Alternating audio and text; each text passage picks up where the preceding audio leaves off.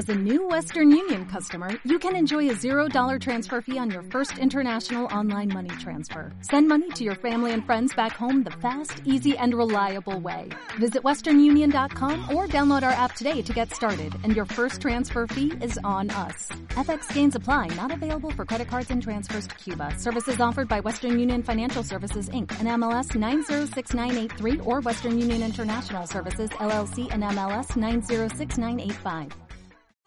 Hasta las 12. Enredando las mañanas. Un mapa sonoro de la información y las noticias hecho en red. RNMA.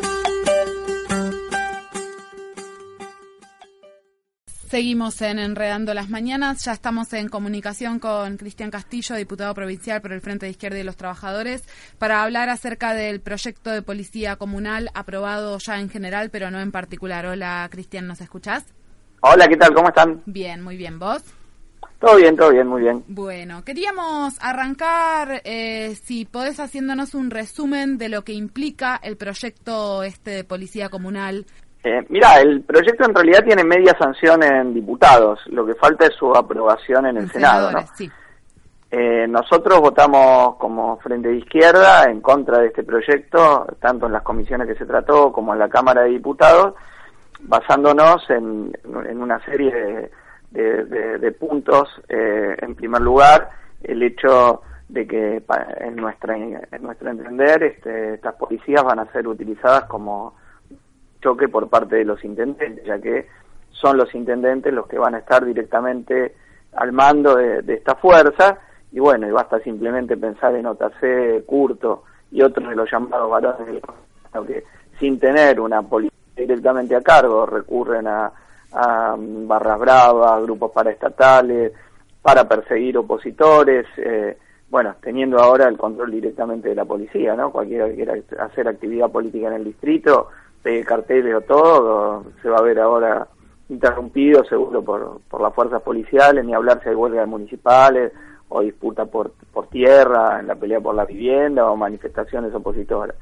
El segundo elemento que nosotros cuestionamos es que esto va a costar nada más y nada menos eh, que 4.500 millones de pesos anuales en una provincia donde la salud pública eh, y la educación están completamente financiadas, ¿no? En el, sistema de salud, los hospitales no tienen insumos, eh, cuando se jubila el personal no se lo reemplaza por personal nuevo, tenemos un montón de trabajadores en situación de precarización laboral y en el caso de la educación hay cientos de docentes que no cobran su salario en tiempo y forma y la infraestructura de los colegios es verdaderamente pésima, se cae a cacho eh, y bueno, no, no, no se invierte eh, lo, que se tiene que poner para tener las escuelas en condiciones. Así que cuando tenemos esto de un lado, y, ni hablar de la vivienda, ¿no? donde la, inversión para la construcción de vivienda popular es prácticamente luz.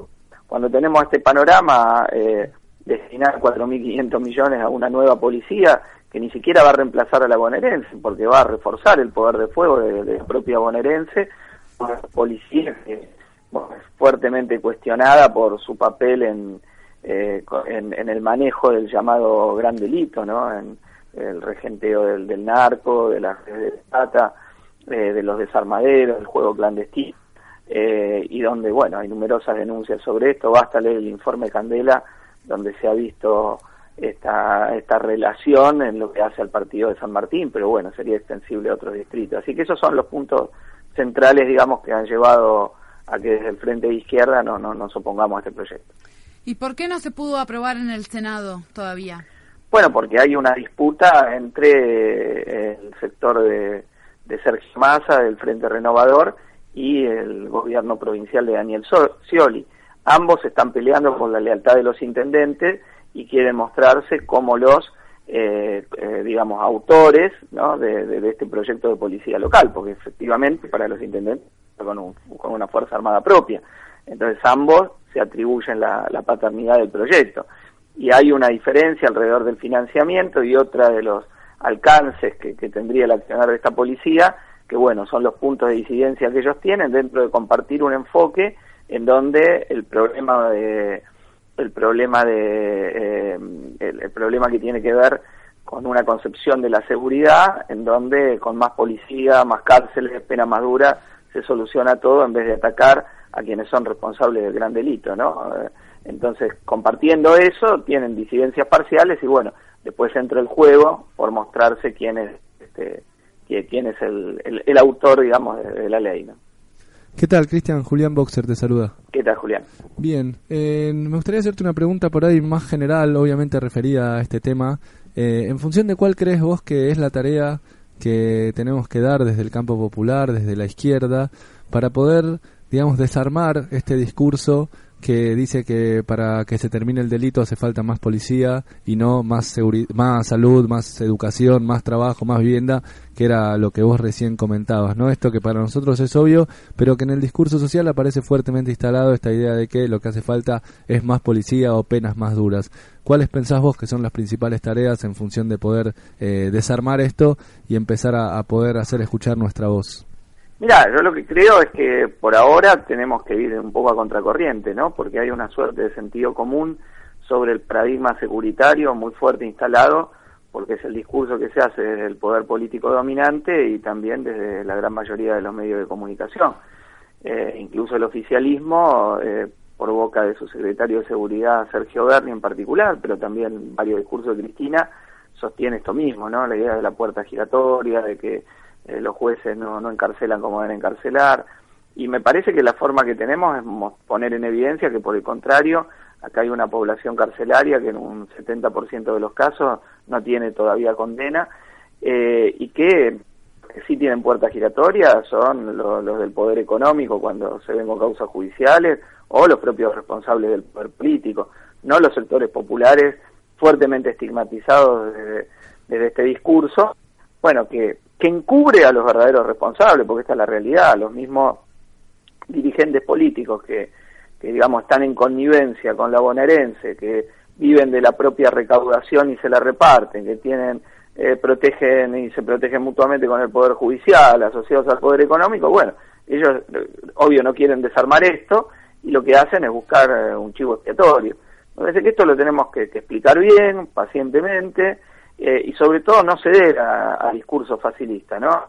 Porque creo que ha habido mucho amoldamiento a esto y de lo que se trata es de mantenerse firme y aun cuando en principio lo hagamos a contracorriente, yo creo que vamos a, terminar mostrando que tenemos razón, porque eh, ahora ya no es una cuestión teórica que las cúpulas policiales están implicadas en el narcotráfico. Está en la cárcel la cúpula de la policía de Córdoba, la cúpula de la policía de Santa Fe, o la implicación de la policía en las redes de trata. Basta ver el caso Marita Verón. Bueno, y en la provincia de Buenos Aires, como mencionaba, el informe Candela. Entonces, no es que nosotros inventamos, hacemos petardismo con la denuncia. No, acá, insisto, solo tomando aquellos casos donde hubo intervención policial, esto que nosotros denunciamos, bueno, eh, se comprueba. Entonces, me parece que podemos explicar esto, esto más o menos tranquilamente y enfrentar este discurso que, bueno, en la provincia de Buenos Aires, el ministro de Seguridad Granado se expresa. Eh, plenamente. Él ha sido denunciado por Horacio Berbisky de apañar escuadrones de la muerte en el distrito de Cesa y bueno, ahora es uno de los autores de esta ley de policía local.